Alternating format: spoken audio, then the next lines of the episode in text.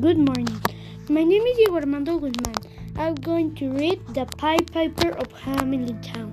Once I made a pleasure trip to a country called Germany, and I went to a funny little town where all the streets ra- run uphill. At them, at the top, there was a big mountain step like the roof of a house.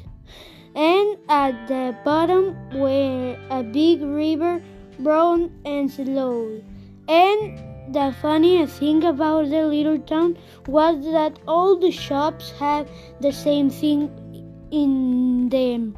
Bucket shops, grocery shop, everywhere that when went we saw the same thing. Big chocolate rats, rats and mice made out of chocolate. Were were so surprised that after a while. Who do you have rats in your shop? We asked. Bye.